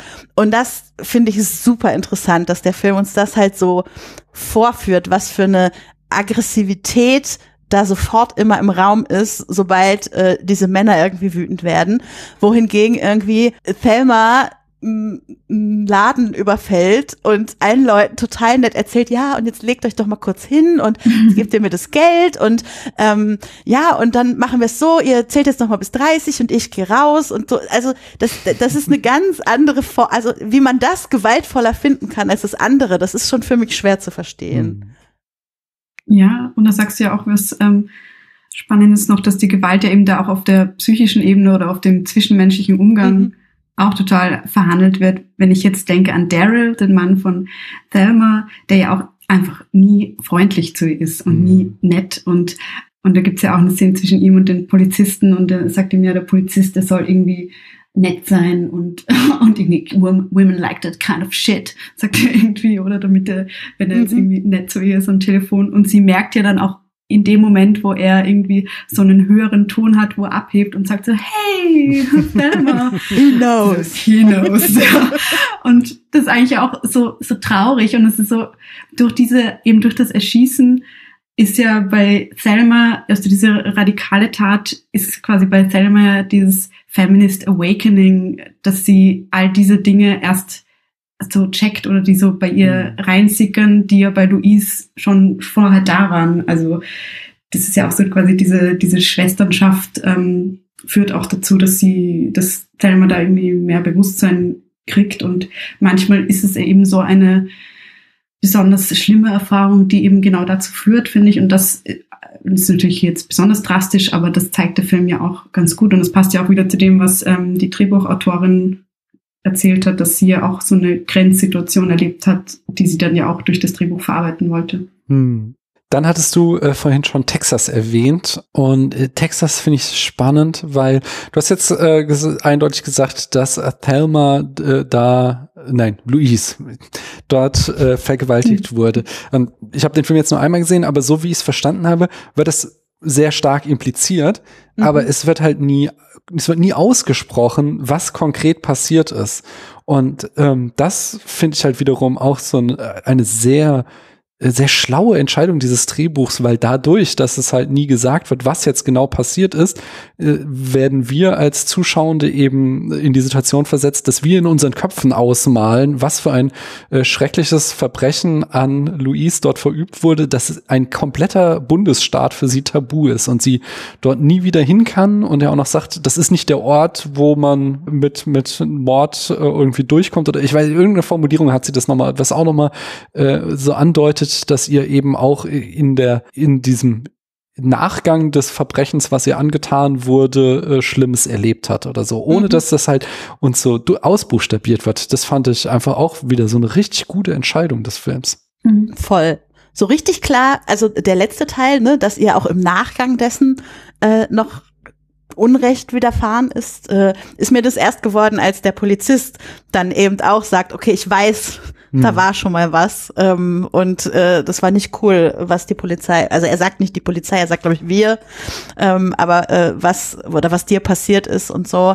Ähm, aber da, das ist halt, das, ne, also wir sind 1991, müssen wir uns immer noch mal im Kopf hm. behalten, wo dieser Film gemacht wird. Das ist ein, ein, ein Thema, ne, wie, wie gehen Ermittelnde mit Anzeigen von Vergewaltigung um? Da reden wir im Jahr 2023 halt genauso, wenn nicht mit noch viel mehr Nachdruck drüber, weil es eben nicht besser geworden ist seitdem. So, und dass das in diesem Film halt noch so mit verhandelt wird, finde ich auch äh, geschickt gemacht. Hm. Hm. Denn der nächste Punkt, äh, da hast du mich auch schon wieder was gesagt, ähm, und was auch du vorhin Bianca schon angesprochen hast, ist, wie seht ihr die Rolle von ähm, Sol Camp? Ist er, man könnte ihn ja also ich musste die ganze Zeit beim Gucken an Promising Young Woman gucken, der dich ja gerade nicht entlässt äh, aus dieser äh, diesem Gejammer Not All Men, sondern der ja sogar der liebe Typ ist am Ende ein Arsch, wird uns gezeigt. Und das macht Thelma Lucia nicht, indem wir eben immer diesen Saul Camp, äh, den Harvey Keitel Charakter, den anderen gegenübergestellt bekommen, als der, das ist der gute Typ, der ähm, sich vom vom ja von den restlichen Männern unterscheidet. Macht das den Film schwächer oder findet ihr das gut, dass, dieses, dass es diese Rolle gibt? Also ich finde es gut, weil wenn man jetzt sich die, die also jetzt mal so von den Reaktionen damals gesehen, denke ich mir, ent entkräftet das erst recht diesen Vorwurf, dass die Männer da total alle schlecht wegkommen dabei, weil mhm. es gibt ja sowohl die als auch die. Und ähm, ich meine, ich habe das Gefühl, wenn ich den Film sehe, dass es schon so ein bisschen darauf ausgelegt ist, dass wir jetzt hier diesen Polizisten haben, der sich verständnisvoll zeigt und der das irgendwie verstehen kann, im Gegensatz zu anderen. Aber also so ein bisschen bisschen mh, mm, kritisch stehe ich dem schon gegenüber, aber ich finde es mhm. dann im Endeffekt doch irgendwie auch gut, dass es den gibt oder denke mir dann auch, vielleicht sollte da nicht zu so kritisch sein, sondern auch den Glauben haben, dass es vielleicht auch solche Polizisten gibt. Ähm, und ja, und der, ich meine, man kann ja auch dadurch, dass er versucht, mit Selma immer wieder zu reden und das Gespräch aufrechtzuerhalten, kann man ja schon auch das, sich überlegen, dass er jetzt diese äh, psychischen Tricks verwendet ähm, und besonders einfühlsam ist, damit er eben selber ja auch als ähm, Ermittler das bekommt, was er will, nämlich dass er sie eben festnehmen kann. Also kann man ja durchaus auch so sehen. Aber ja, prinzipiell finde ich es gut. Ich finde ich finde ihn gar nicht so so positiv, ehrlich gesagt. So, natürlich so im Vergleich mit den anderen Männern, aber ich finde halt, wenn er wirklich diese ganze Hintergrundgeschichte von äh, Louise kennt, dann nicht mal auf die Idee zu kommen, da mal eine Frau an, unter den Polizisten mit in den Raum zu holen und äh, sie mitverhandeln zu lassen mhm. oder so, finde ich, ist dann auch äh, kein keine Sternstunde von ihm irgendwie gewesen, so. Also, er will das ja dann schon selber hinkriegen, weil er eben der ist, der es versteht, so. Und also, wenn ich irgendwie weiß, ich spreche da mit zwei Frauen, von denen eine und wahrscheinlich die andere auch eine Vergewaltigung erfahren hat und von den Polizisten das Ganze nicht gut ermittelt wurde, da wenigstens mal dran zu denken, eine Frau mit an den Verhandlungstisch zu holen, weiß ich nicht. Also hm. ähm, ich würde ihn nicht, also wie gesagt, er ist sicher im Vergleich zu vielen anderen Männern in diesem Film, hat er mehr positive Szenen und Züge und hat auch, macht vielleicht noch am ehesten auch eine Entwicklung äh, über die, über die Filmlaufzeit irgendwie. Aber nichtsdestotrotz äh, finde ich ihn trotzdem überhaupt nicht sympathisch am Ende zum Beispiel. Hm. Aber ich finde durch ihn ja am Ende zum Beispiel ist es dann auch möglich, so eine interne Kritik an dem Vorgehen der Polizei zu üben, also indem er sagt, mhm. ja, you know, ähm, also sie gern, die Leute werden immer erschossen, weil halt eben die Scharfschützen da schon so am Anschlag sind, mhm. sagt er ja zu seinem Kollegen, der ja noch unsympathischer ist auch.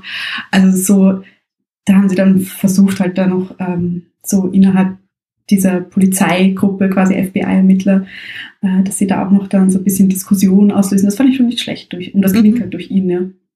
Ich habe die ganze Zeit an, in irgendeinem, ich weiß nicht, leider nicht mehr in welchen, irgendeiner ihrer Filmessays sagt Lindsay Ellis, äh, dass quasi der Lackmustest für wie wird Diskriminierung im Film dargestellt äh, immer ist, wird uns erzählt, es ist ein Problem schlechter Menschen, also diese äh, Few Bad mhm. Apples mhm. Theorie, oder ist es, wird es uns als systematisches Problem dargestellt? Und äh, Filme wie halt jetzt irgendwie Green Book oder so, wo, oder, oder Driving Miss Daisy oder so, wo es halt einfach nur, ja, es sind halt ein paar Menschen, die sind äh, Rassisten, aber wenn wir die mal überzeugt haben, dann haben wir das Problem gelöst. Das halt das die Art ist, wie man es besser nicht macht. Und ich sah diese Gefahr hier immer, um dann, aber ich finde, am Ende entkommen sie dem und äh, gerade wird da diese, diese, diese Harvey Keitel-Rolle nochmal ähm, es gliedert sich in dieses Bild ein, so, weil er ist, scheint halt so derjenige zu sein, der schon das Beste für Thelma und Louise will. Ähm, mhm. Aber am Ende sehen wir halt diesen riesigen Polizeiapparat, der sie da in den Tod treibt und er versucht, die aufzuhalten, aber er kann halt nichts daran ändern, weil das System mhm. einmal ins Rollen gekommen ist und damit halt dieser komplette Unterdrückungsmechanismus da ist und somit ist es egal, was jetzt der Charakter von diesem einen Menschen ist, weil ja das ganze System halt gegen sie arbeitet und sich an, an der Unterdrückung beteiligte. Und von daher war ich so am Ende dann damit versöhnt, nachdem ich die ganze Zeit ein bisschen mit ihm gehadert hatte. Mhm. Ja, das kann ich voll mhm. nachvollziehen. Mhm. Hm, ich überlege, wie wir weitermachen. Genau, machen wir erst, gehen wir erstmal auf das Ende, denke ich, ein, bevor wir dann so ein bisschen den größeren Bogen nach heute noch schlagen. Ja, das Ende. Die große Frage, die darin steht, äh, ist, äh, die ich ja auch eben gefragt habe in entweder oder, ich, ich scrolle an die richtige Stelle, jetzt habe ich Mhm. Erzählt uns das denn das Ende tatsächlich, dass äh, Frauen im, nur im Patriarchat leben oder sterben können? Also ist, gibt es keine Alternative zwischen Unterdrückung und Tod? Ich weiß, es ist eine sehr große Frage. Ja, das ist ja dann wieder, also wenn, weil wir vorher geredet haben, irgendwie, ob der Film traurig ist oder ob man mhm. das so deprimiert ist am Ende, dann auch noch gedacht, dass das eher so die Version war, die ich dann bei den ersten fünf Mal schauen oder beim, beim früheren Schauen ähm, für mich so gefunden habe, ist eben diese deprimierte Variante zu sagen, genau, das gibt hier kein Leben und das ist alles, in, also hier in diesem Patriarchat, kein Leben für, für Frauen in Freiheit und das ist total ähm, deprimierend. Aber ja, ich sehe das gar nicht dieses Entweder-Oder, sondern ich sehe eher ihre, ihre Schwesternschaft, ihr Zusammenhalten, quasi sie entscheiden sich füreinander und für niemand anderen sozusagen. Und ich, um, um ganz übertragen zu werden, im übertragenen Sinne zu sprechen, dann würde ich das nicht als Tod sehen, sondern einfach als äh, neues Leben und das wissen wir nicht, wo mhm. das hinführt, weil das Auto kommt ja auch schließlich nicht an, sondern bleibt in der Luft. Ja. Also ja, so mal meine äh, positive Sicht, aber ja, also ich finde eben diese, diese ja, Schwesternschaft und dieses ähm, Zueinanderhalten, das ist so das, der, das, der größte Endpunkt für mich, ohne das drumherum, also in, wie ich es jetzt positiv sehen würde. Becky, hast du da? Mhm. Also ich finde auch da nochmal, es gibt so zwei Dialoge, die so vor dem Very End stattfinden, die ich an der Stelle irgendwie auch nochmal wichtig finde dafür, wie, wie ich das fühle, so. Und das ist einmal der Dialog, wo sie ähm, also ich, ich habe ihn Vorfinaldialog genannt, wo sie beide ihre Zigarette anmachen und äh, dann irgendwie so sagen, ja, äh, you're a good friend und äh, I like the vacation so far. So und da hatte ich irgendwie schon das Gefühl, dass es der Moment ist, wo ihnen klar wird, so im Zweifel hat es sich gelohnt für die Zeit, die wir gerade so gemacht haben und für die Schritte, die wir gemeinsam gemacht haben und für ähm, das Leben, was wir gemeinsam auf der Straße gelebt haben. Und ähm, also das war so der, der erste Moment in diese Richtung. Und dann gibt's ja den zweiten Moment, so bevor sie dann wirklich äh, sich entscheiden, okay, wir, wir wir fahren über die, Kante des äh, Grand Canyon in den wahrscheinlich sicheren Tod, wo sie sich eben ganz bewusst entscheiden, äh, let's not get caught. Ja, also hm. ähm, dieses nicht eingeholt werden am Ende vom Patriarchat. Das war ihnen schon so wichtig, dass sie eben das andere ähm, nicht hinter sich lassen wollten. Nee, dass sie das andere hinter sich lassen wollten und im Zweifel den Tod in Kauf nehmen.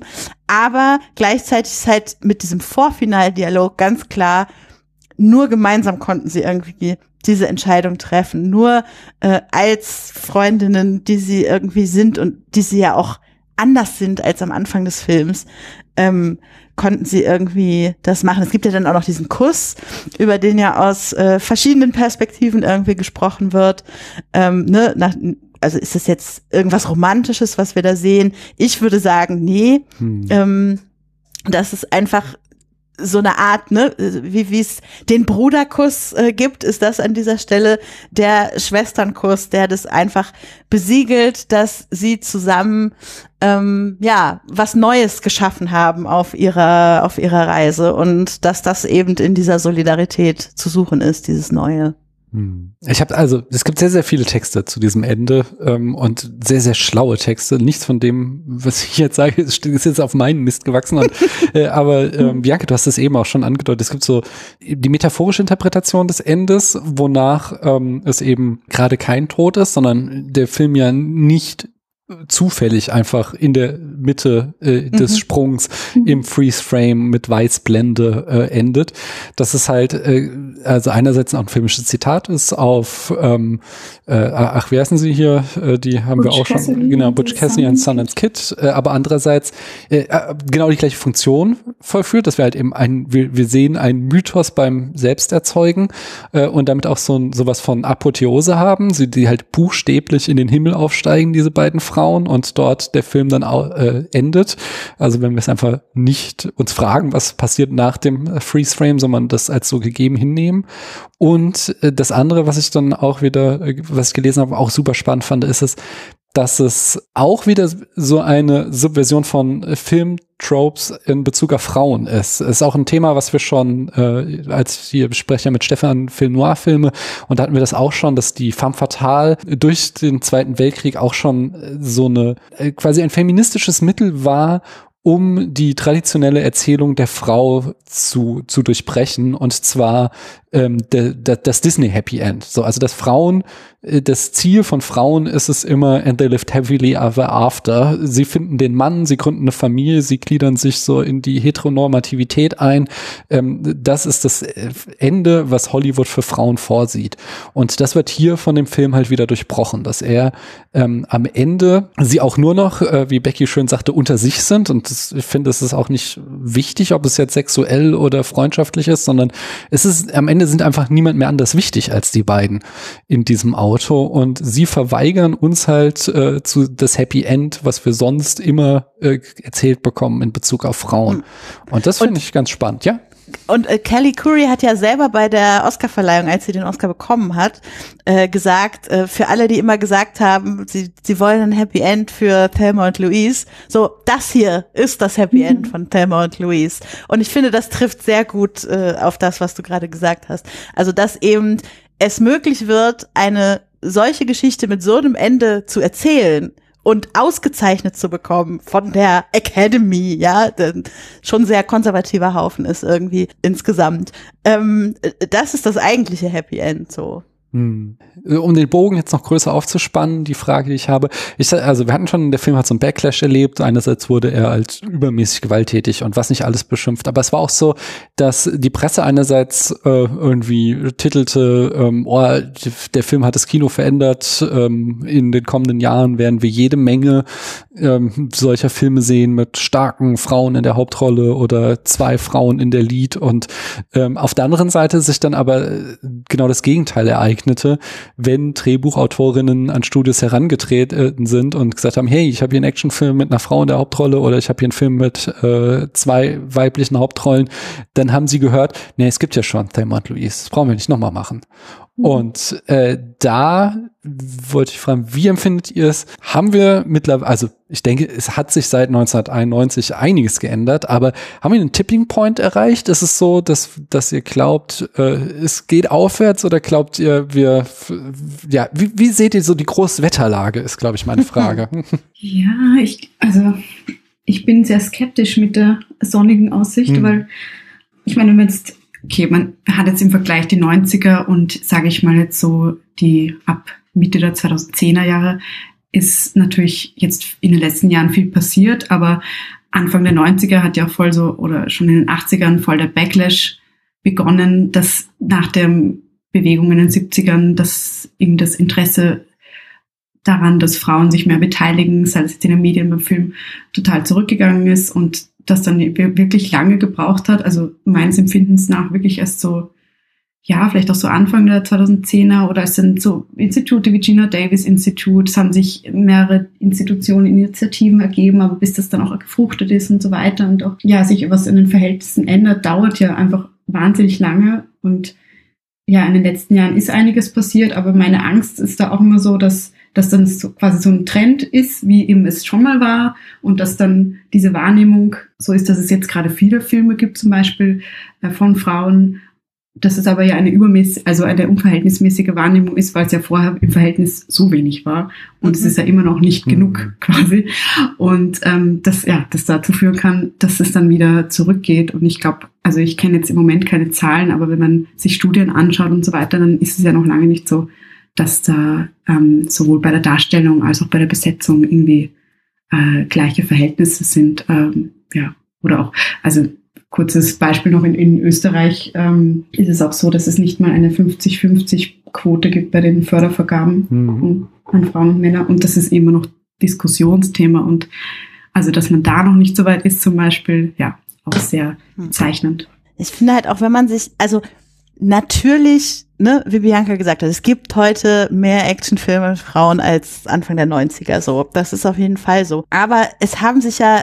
um diese Entwicklung auch andere Sachen damit eingeschlichen. Zum Beispiel, mhm. dass das dann oft die Sidekicks von den Helden sind und dass man mal zwei hat, äh, so wie es hier ist, zwei Frauen, die miteinander Actionheldinnen sein dürfen, das äh, ist dann noch mal seltener. Oder dass eben so eine Sexualisierung irgendwie damit einhergeht, dass man eine Actionheldin wird und eben dann so Outfits gibt, die diesen Frauen angezogen werden, in denen kein normaler Mensch irgendwie kämpfen würde oder so. Überhaupt, dass es so ein paar Tropes gibt, die sich in dem Genre entwickelt haben, die jetzt auch nicht unbedingt eine gute Entwicklung sind irgendwie, dass es dann eben so Bilder gibt, nach denen jede zweite Frau in einem Actionfilm halt gestaltet wird, so. Deshalb würde ich schon sagen, gerade auch wenn man vielleicht noch nicht nur eine feministische, sondern eine intersektional feministische Brille dabei aufsetzen will. Ja, Actionheldinnen of Color, äh, alte Actionheldinnen, Actionheldinnen, die eine Behinderung haben oder so,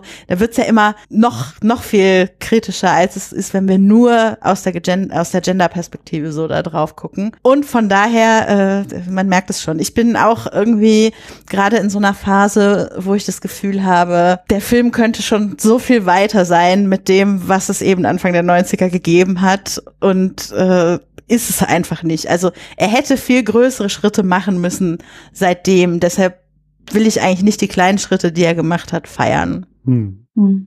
Ja, und auch, weil wir es vorher natürlich schon hatten, die Oscars, also wenn man sich jetzt wieder die Oscar-Nominierungen anschaut, Daniel, du hast es ja auch schon hm. gesagt, wie wenig Filme von Frauen einfach wieder nominiert sind. Und es ist ja nicht, weil es nicht genug gibt, sondern ist für mich auch ein Zeichen, wie wenig da immer noch Anerkennung auch dafür da ist. Und so eine Oscar-Nominierung geht ja damit auch wieder einher, dass die Projekte von der Person dann wieder mehr gefördert werden und so. Es ist ja alles ein großer Kreislauf mhm. und dass das jetzt dieses Jahr wieder viel weniger ist als letztes Jahr, glaube ich, so an Nominierungen, Verteilungen oder auch einfach viel, viel zu wenig äh, Frauen und auch ähm, über, eben intersektional viel zu wenig divers, fand ich schon sehr frustrierend, als ich die Liste gesehen habe. Ähm, ja, das ja. sieht man halt. Gerade, ich meine, dieses Jahr hätte es so einen Film gegeben wie äh, The Woman King, mhm. äh, wo wir eigentlich ne, aus einer, in einer ganz anderen irgendwie Gesellschaft und so weiter. Aber viele Themen, die wir auch in diesem Film finden, finden wir auch in The Woman King.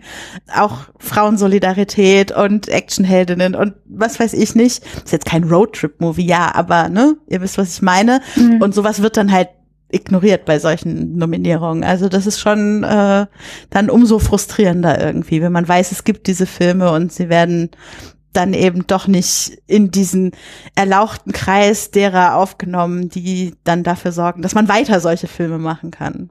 Hm. Ja, also ich habe dem tatsächlich auch nichts hinzuzufügen. Ich, wer wäre ich da auch, wenn ich da jetzt irgendwie äh, als, als Mann besser wissen müsste, sondern nee, nee, ich stimme euch zu. ähm, ich hätte noch mal so ein paar Kritikpunkte, die an diesen Film herangetragen wurden, ähm, die, äh, also jetzt eher aus emanzipatorischer Hinsicht, ähm, die würde ich stattdessen gerne noch mal am Ende mhm. bringen, wenn ihr ähm, also einerseits mhm. äh, gibt es so die intersektionale Kritik, dass wir halt so, ja, wir haben eine feministische Geschichte, aber es ist halt auch die äh, Geschichte zweier dünner, halbwegs junger, weißer, normschöner Frauen. So, ähm, ja, wie, wie steht ihr dazu? Mhm. Ist so. Ja. Also, äh, ich glaube, dem kann man nicht widersprechen. Ist auf jeden Fall so. Und äh, dann kann man wieder, also das, was ich dem dann ganzen positiv anrechnen würde, ist, dass sie wenigstens dann nicht die Männer schwarz gemacht haben, hm. was auch so ein Move ist, den viele äh, Regisseure ich äh, gender das mal nicht, äh, an so einer Stelle vielleicht gemacht hätten, äh, dass sie sich wenigstens wenigstens dafür entschieden haben, auch die diejenigen, die irgendwie das Patriarchat verkörpern, die, dass sie die gleichen äh, Privilegienmerkmale sozusagen tragen. Mhm. Es gibt ja noch die, äh, also diesen einen, das ist so ein, so ein äh, Comic Relief Moment, der aber halt so, tatsächlich so latent rassistisch ist, mit dem mhm. schwarzen Radfahrer, der den Polizisten befreit, ähm, was ja so, also okay, der ist halt da irgendwie im Outback und ähm, macht eine Radtour und findet den Polizisten, aber sie konnten, also Ridley Scott oder wer auch immer, äh, ja, ist es sein Film, ich mache ihn hauptverantwortlich, konnte es halt nicht lassen, dem dann irgendwie einen Joint in die Hand zu geben, was halt, mhm. halt, also ich bin lange auch intensiv intensiv Rad gefahren und niemand würde, wenn du dich irgendwie etliche Kilometer von der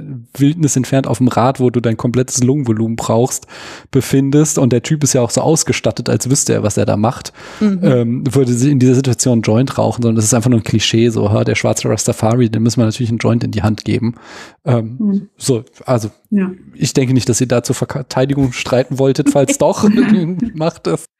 Nein. Und einen Punkt, einen Punkt habe ich noch gelesen, dass der Film ja eine Variante des Rape Revenge Movies ist, die wir gesehen haben, und dass er entsprechend damit auch so ein paar problematische Tropes wiedererzählt, die also in seiner Erzählung sind die anders geschrieben, aber er schreibt sie fort.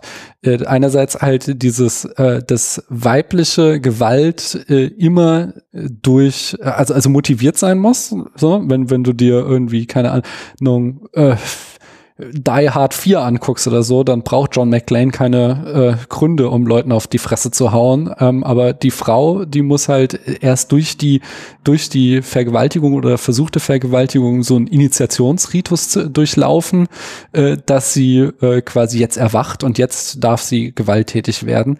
Und dass das dieser Film auch noch doppelt macht, weil er dann eben in der Mitte des Films wir noch mal Thelma haben, die, nachdem sie dann in die Kiste gesprungen ist mit Brad Pitt, dass sie dann anschließend viel aktiver ist und vorher halt ähm, äh, ja eher ein passiver Charakter, aber danach, ähm, weil Luis ja dann auch so zerstört ist. Also wir kriegen es wieder in der Narration erzählt, aber er schreibt halt so so eine problematische, ähm, ja, so einen problematischen Trope vor, dass halt die Frauen durch Männer quasi äh, initiiert werden und dann erst irgendwie richtig stark werden.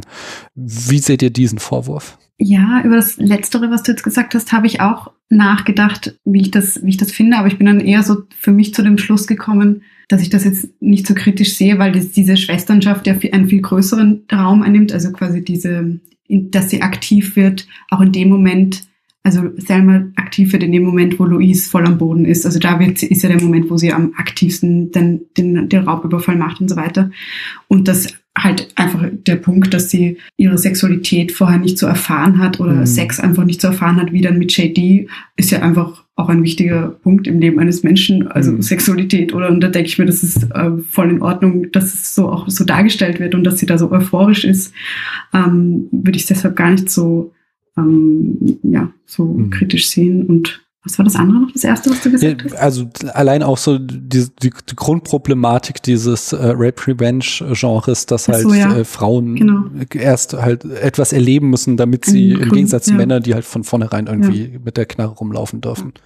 Ja, da will ich nur irgendwie so äh, anknüpfen daran, die Frage aufwerfen oder die Überlegung vielleicht, ja, warum ist es denn in warum muss es denn überhaupt so sein, dass Gewalt ohne Grund passiert mhm. oder dass wir Freude daran haben, Gewalt zu sehen ohne, ohne Grund. Und musste auch an ähm, etwas denken, was die Celine Sciamma mal gesagt hat, weil sie jetzt so mit ihrem letzten Film oder letzten zwei Filmen sich generell davon auch distanziert hat, Gewalt in Filmen darzustellen, was ich total nachvollziehen kann, wenn man sich denkt, es ist eh schon so eine gewaltvolle Welt, dass mhm. man das ähm, genau sich so einen Schritt zurück macht und die Frage ein bisschen umdreht. Das finde ich einen sehr, sehr spannenden Punkt. So habe ich da tatsächlich noch gar nicht drauf geguckt.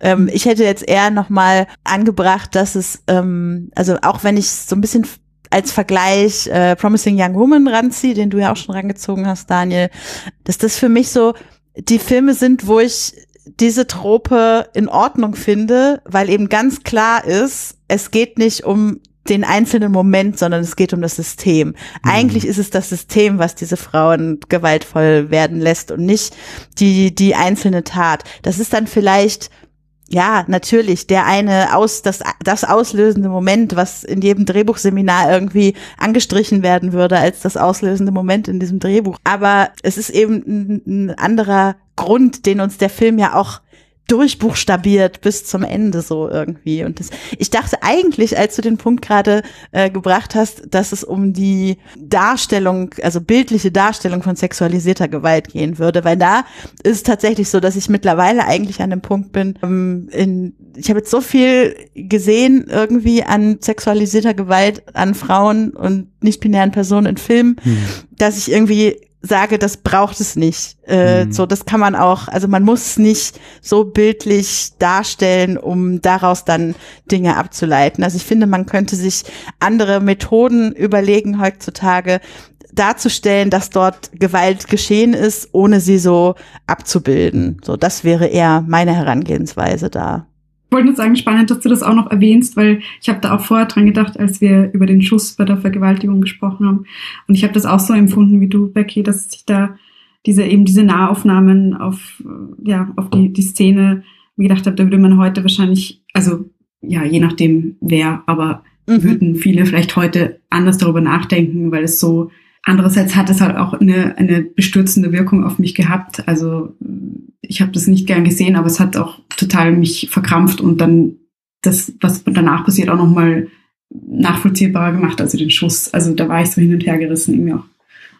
Hm. Ich muss ja immer wieder auf diesen, das wirklich, wirklich sehr großartigen Text von dem Film Crit Hulk, äh, ähm, hatte damals äh, im Zuge von Game of Thrones geschrieben über äh, Vergewaltigung im Film und ähm, da hat er auch wieder so einfach so Kriterien formuliert. So einmal, äh, so wie wird sie motiviert? Ähm, äh, also ist sie, ist sie wirklich nötig für die Geschichte? Er sagt auch, in den allermeisten Fällen sind Vergewaltigungen nicht nötig, sondern nur irgendwie als Hintergrund des äh, allgemeinen Grauens so, so, da seht, wie schlimm es hier ist. Oder was noch schlimmer ist, was er wirklich verurteilt, ist, wenn es so äh, a sort of gray area ist. Ähm, weil äh, da sagt er komplett zu Recht, so im echten Leben sind also diese, diese Stranger Danger passiert ja nicht, sondern äh, viel häufiger passieren halt Vergewaltigungen in Beziehungen und dann ist es immer äh, a sort of gray mhm. area und gerade Filme sollten das halt nicht noch äh, legitimieren und sagen, also den Typen irgendwie gut darstellen, sondern sollten sagen, so, nein, Vergewaltigungen sind Vergewaltigungen und das macht der Film hier halt nicht so, sondern äh, beides, also die, die Vergewaltigung ist motiviert und sie wird uns in keinster Weise als äh, irgendwie grau dargestellt und es wurde es halt, wie wird's gefilmt? Äh, da haben wir einen problematischen Shot, wo wir halt den nackten Hinter von Gina Davis sehen. Aber ansonsten machen sie ziemlich viel richtig, indem die Kamera auf Augenhöhe von Gina Davis ist äh, und eben nicht die äh, Machtposition äh, des Vergewaltigers einnimmt. Das ist auch, äh, beschreibt er, da wird häufig gemacht, was halt äh, du dann die Kamera gewissermaßen das Opfer auch nochmal erniedrigt, indem sie diese Position einnimmt.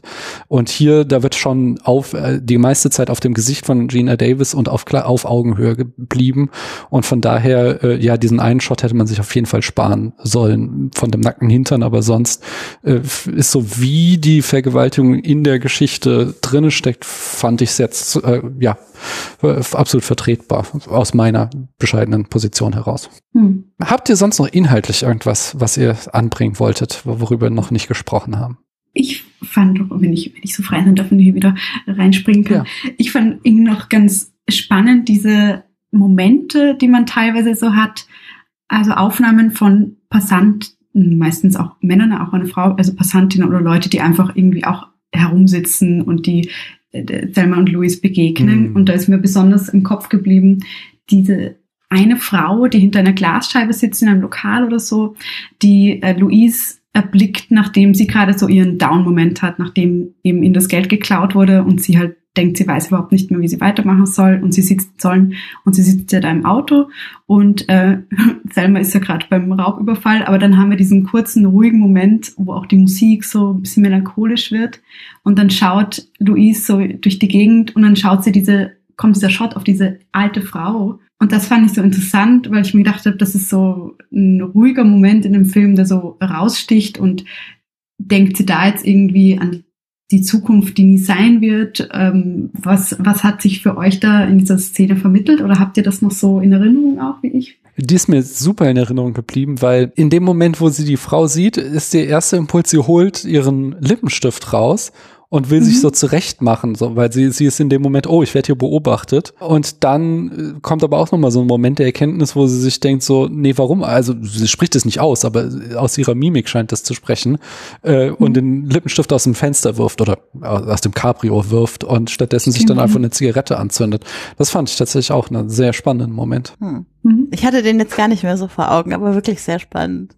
Ja, irgendwie, irgendwie lustig, weil so, ich finde, das gibt dem Film nochmal so ein bisschen was, also diese, diese Momente, so random würde ich es jetzt nicht Mhm. nennen, aber halt irgendwie so ein bisschen ergänzend, die jetzt nichts, eine Funktion erfüllen, so unbedingt. Ich habe auch noch so einen random Moment, den ich sehr gefeiert habe gestern, weil ich ihn überhaupt nicht mehr so im Kopf hatte. Nämlich, dass den beiden, oder dass vor allem Louise, äh, sehr wichtig ist, dass sie ihren Müll auf die Rückbank werfen und nicht aus dem Auto raus. Ja, stimmt. Das ist auch super geil, wenn man sich das heute irgendwie aus 2023 anguckt, dass das Stimmt. 1991 irgendwie als eine Line in diesem Drehbuch gelandet ist.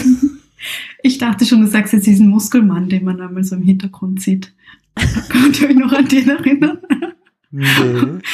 Das ist, da sind sie auch irgendwo an der Tanke oder so.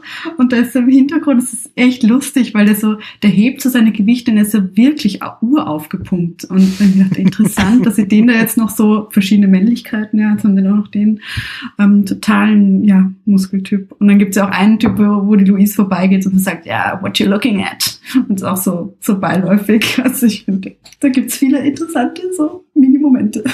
Mhm. Voll. Ja, dann haben wir es, oder? Yes. Ja.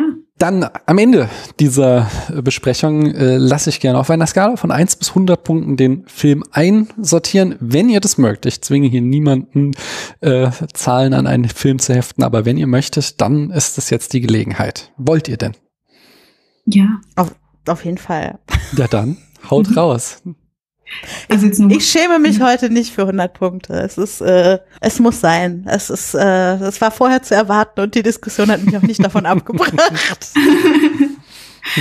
Also von 1 bis 100, dann bin ich bei 99. Ich gehe ein bisschen tiefer, aber also ich sag mal, der Film hat gute Chancen, noch zu wachsen bei weiteren äh, Seerunden, die ich mit ihm einlegen werde. Ich habe mir auch die Blu-ray gekauft ähm, und Wow. werde ihn bestimmt auch nochmal anschauen. Die ist auch äh, cool ausgestattet. Also es gibt mehrere Audiokommentare von Ridley Scott, von Kelly Curie, von äh, Susan Sarandon und ähm, Mhm. ähm, ähm, Gina Davis und so. Also da, da werde ich bestimmt noch viel Spaß mit haben und von daher glaube ich, er wird noch steigen. Ich habe ich habe so ein, ich, es ist es ist super subjektiv und super nitpicky, aber mich hat am Anfang die Musik genervt. so, so Soft Rock, äh, Country, Gedudel und also das hört. es, Es gibt aber dieses eine super sprechende Lied, diese eine Ballade, die da so in der Mitte läuft. ja, ja, das so. ist ja, was auch nochmal im Abspann kommt. Das ist auch, es wird auch besser. Es ist nur so, so die, es ist quasi äh, die erste halbe Stunde oder so haben wir so einen dauerhaften Klangteppich, wo ich dachte, okay, wenn der Film das jetzt so durchzieht, dann wird es anstrengend. Und äh, das gibt so einen Abzug. Ich, ich, ich, ich packe ihn deswegen mal auf die 90 mit guter Chance, dass er in der Zukunft noch weiter bei mir gewinnen wird. Das ist Sehr in Ordnung. Könnt ihr damit leben? Ja. Ja, dann danke ich nochmal ganz, ganz doll, dass ihr da wart. Es hat mir wirklich sehr viel Spaß gemacht. Ich habe sehr viel gelernt und ähm, ja, ihr seid jederzeit herzlich Machen wir jetzt gar nicht mehr die eingeladen. besseren und die schlechteren Filme vom Oh Gott, die Genre? habe ich vergessen. Ich habe es auch vergessen, mir welche rauszuschreiben. Habt ihr es gemacht? Dann macht es. Dann erzählt mir nochmal drei bessere und drei schlechtere Filme des gleichen Genres. Also ich kann ja mal anfangen. Ja. Mein Genre Ja, das ist sehr gut. ist äh, Filme, die einen Flucht-Roadtrip enthalten. Mhm. Und also äh, bessere, äh, meiner vorhergehenden Bewertung kann man wahrscheinlich entnehmen, dass es schwierig ist, Ja. bessere zu finden. Aber ich habe welche, die ich auch sehr, sehr gut finde, genommen. Einen, den wahrscheinlich alle nennen würden an dieser Stelle, äh, oder alle, die ihn gesehen haben, ist Queen and Slim Mhm. äh, von Ja. äh, Melina Manzukas, der einfach auch ein sehr, sehr, sehr guter Take auf dieses äh, Bonnie and Clyde Trope ist. Mhm. Dann habe ich mir ausgesucht Monster äh, von Patty Jenkins. Mhm. Ähm, Ganz andere Konstellation von Leuten, die da diesen Roadtrip machen, aber äh, finde ich auch einen sehr, sehr eindrucksvollen Film. Und zwar nicht, weil Charlize Theron so geschminkt ist in diesem Film, dass man sie gar nicht erkennt oder so, sondern da gibt's viele andere gute Gründe für diesen Film.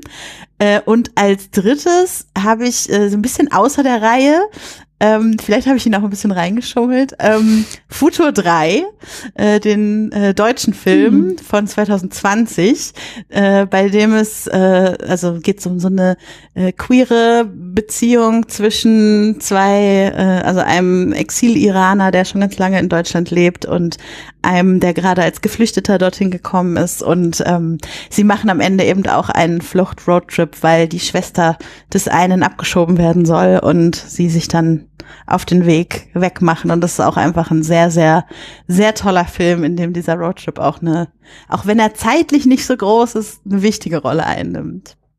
Soll ich auch gleich die schlechteren oder Bianca, willst du vielleicht erstmal deine besseren? Ja, gut, dann schließe ich also bei Queen and Slim schließe ich an. Und ich habe auch, also gut, was habe ich überhaupt für ein Genre? Ich habe auch, ja, Rape Revenge oder einfach nur Revenge an Männern, habe ich mir gedacht. Mhm. Ähm, und zwar, also Queen and Slim fand ich auch super und jetzt auch nicht besser, sondern ich habe einfach, welche ich auch gut fand. Um, Promising Young Woman natürlich, also den liebe ich auch sehr. Und dann First Wives Club, deshalb nicht Rape Revenge, sondern ähm, ja, Rache an, an Männern quasi. Also der ist aus 96 und da geht es um mehrere Frauen, die ja von auch teilweise von ihren Männern verlassen werden, die 20 Jahre jüngere Frauen haben und ähm, sich einfach an dem rächen wollen, wie die Männer mit ihnen umgehen.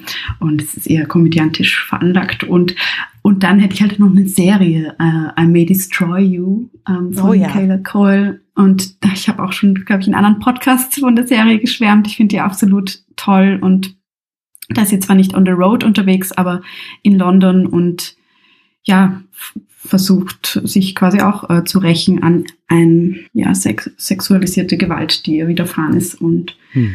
ja, das wäre mal so meine Auswahl. Ja, spannend. Deine, Dann kommt ja? die schlechteren. Mhm. Ähm, da habe ich einen, äh, Daniel, das wird dich freuen. ähm, äh, Feeling Minnesota. ja. äh, ein Film, äh, der schon beim Podcast Keanu Reloaded besprochen wurde, unter anderem mit Daniel. Ja, also ist ein Quatschfilm, kann man einfach nicht anders sagen.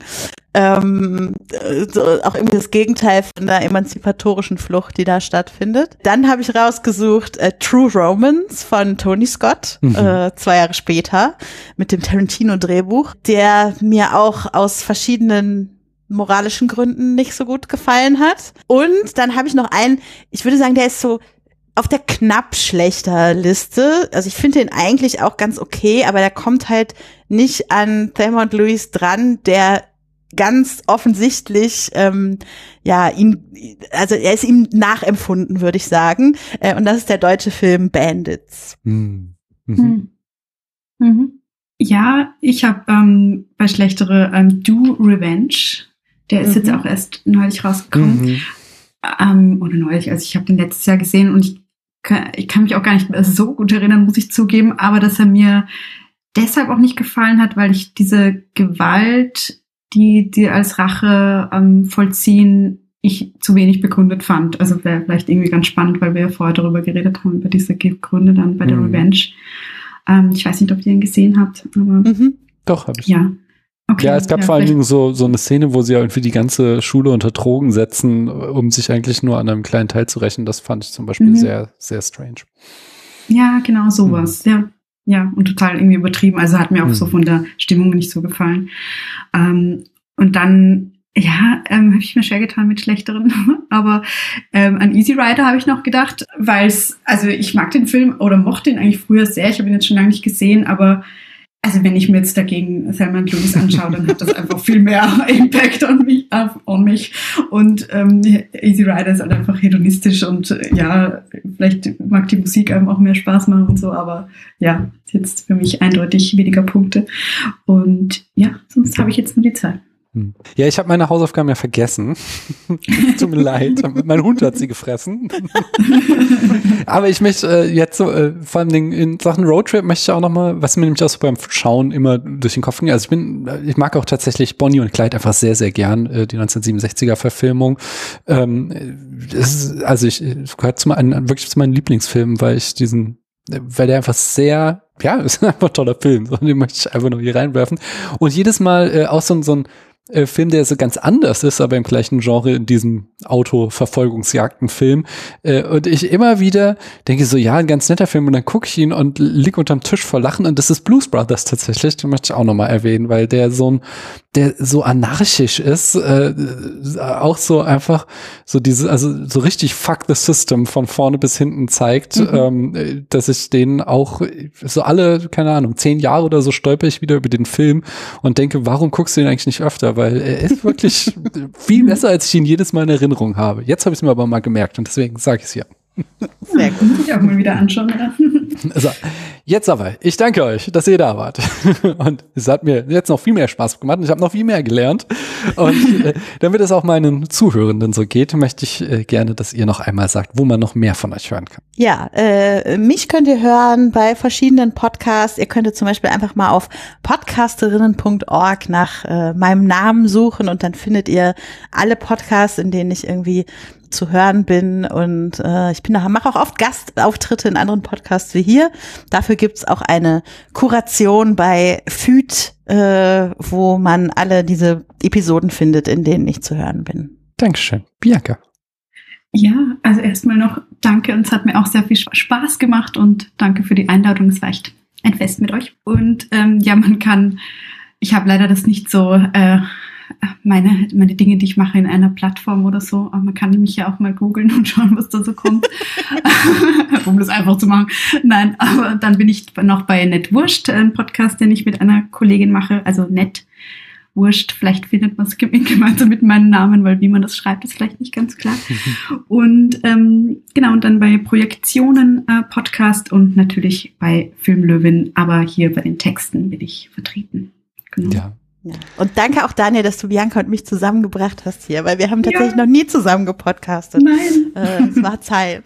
Sehr schön. Ja, es hat, hat, mir sehr, sehr viel Spaß gemacht und ihr seid jederzeit hier wieder eingeladen. Also die, die Tür steht offen, wenn ihr wieder vorbeikommen wollt. Vielen Dank. Dankeschön. Und ich danke allen da draußen, dass ihr bis hierhin zugehört habt. Und sage Tschüss. Ciao. Ciao.